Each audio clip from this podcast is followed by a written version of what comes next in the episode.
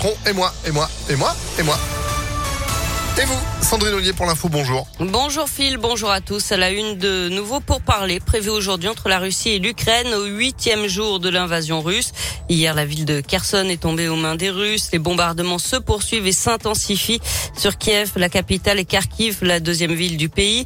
Et alors que les combats font rage en Ukraine, la solidarité s'organise à des millions, à des milliers de kilomètres de la guerre. Une vingtaine de points de collecte répartis sur la métropole de Lyon reçoivent tous les jours des dons pour venir en aide aux Ukrainiens. Hier, à Mions, un premier convoi humanitaire s'est mis en route. Deux camions de 26 tonnes ont été chargés dans la soirée pour rejoindre la Pologne. Léa Dupérin était sur place pour les préparatifs. Bénévoles, élus locaux, habitants, ils sont venus aider à remplir les cartons, des vêtements, des produits d'hygiène, de la nourriture, mais aussi et surtout une tonne de matériel médical.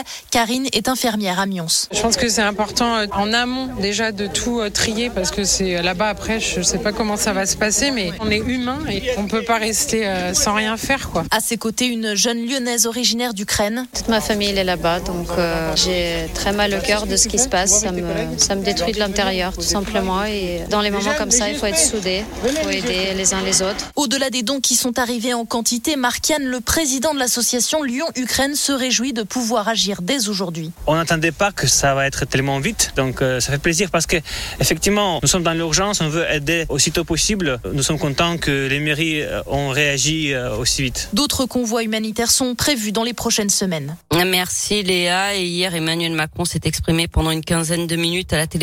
La France n'est pas en guerre contre la Russie, assure le président, qui veut tenter de convaincre encore Vladimir Poutine de rendre les armes.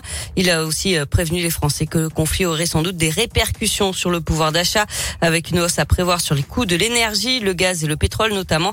Il a demandé au Premier ministre Jean Castex d'élaborer un plan de résilience économique et sociale.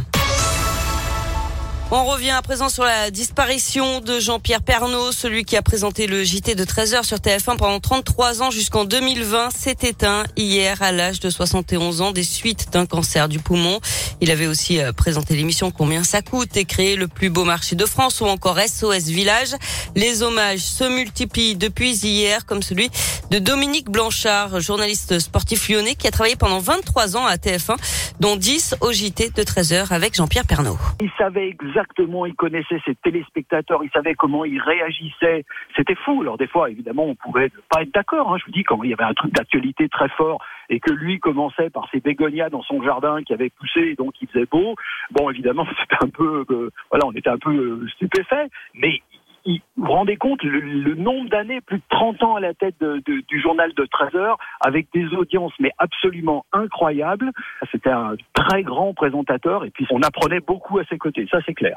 Et autre hommage, celui de Laurent Vauquier, le président d'Auvergne-Rhône-Alpes. Pour lui, Jean-Pierre Pernaud aimait profondément la France, la richesse de nos, de nos terroirs et il avait le sens de l'enracinement. Le coup d'envoi du salon du deux roues, c'est aujourd'hui à Lyon. Ça va durer jusqu'à dimanche à Eurexpo avec des expositions, des animations, des ventes. Le salon accueille 70 000 personnes chaque année. Du tennis avec euh, les huitièmes de finale aujourd'hui de l'Open 6e Sens Métropole de Lyon. À suivre notamment la lyonnaise et ambassadrice du tournoi, Caroline Garcia. C'est la dernière française en lice. Et puis en basket, ça passe pour l'Asvel féminin qualification des Lyon hier soir pour les quarts de finale de l'Eurocoupe. Après leur victoire 78 à 54 contre Lublin à Madobonnet. Eh ben, merci beaucoup Sandrine. L'info continue sur impactfm.fr. Pensez euh, au replay aussi bien sûr grâce à, notre appli que vous téléchargez, j'en suis sûr, pour votre téléphone portable et votre tablette. Vous êtes de retour à 9h30 À tout à l'heure. Allez, à tout à l'heure. 9h05.